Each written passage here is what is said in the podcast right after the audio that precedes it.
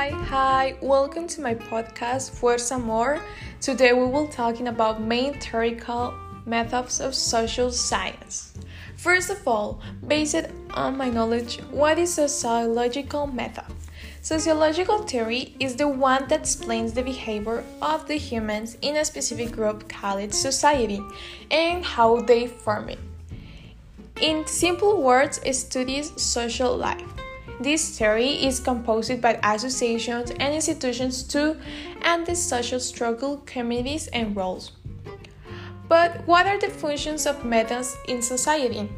The functions of the methods in society are that they have a different kind of study and it makes an analysis of the society from a different point of view. In this one supply historical materialism seeks to and capitalism because it is considered a form of repress, exploit, and control the population.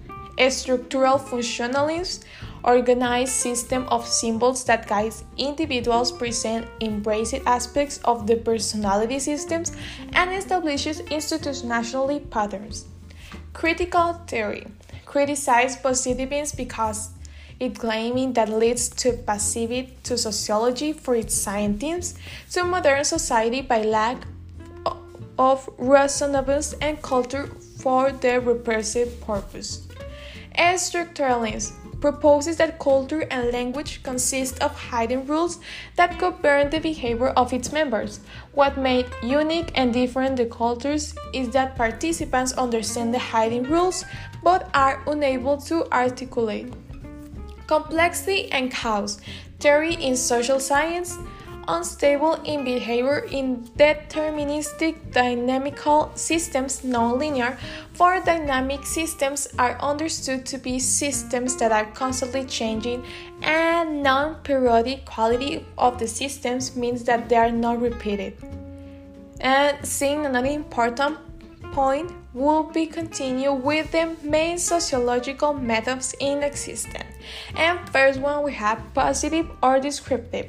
It is a method used by Comte and argued that society should study like science. Its main focus will be empirical observation, but as a science will formulate laws for society organizations. Comparatively or indirectly experimental.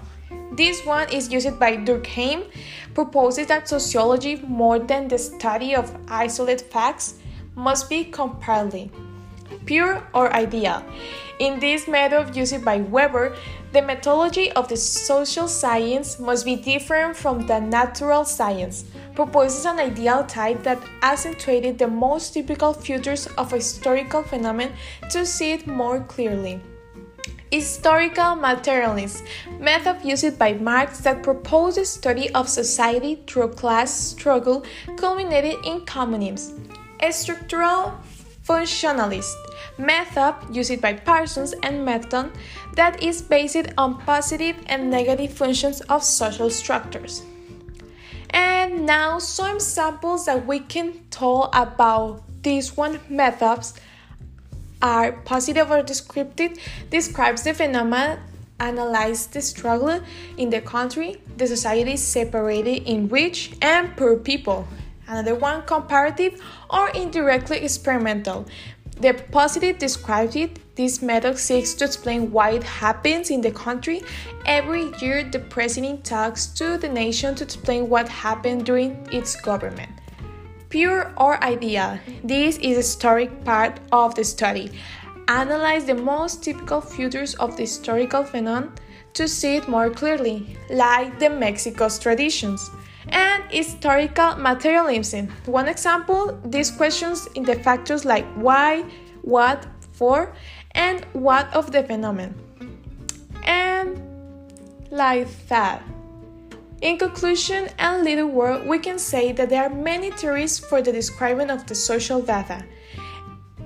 Every one of these concepts has a different purpose.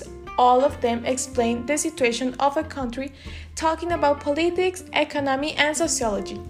And this has been all for today. I hope you have learned a little bit more about society is managed and its objectives and how we can manage society.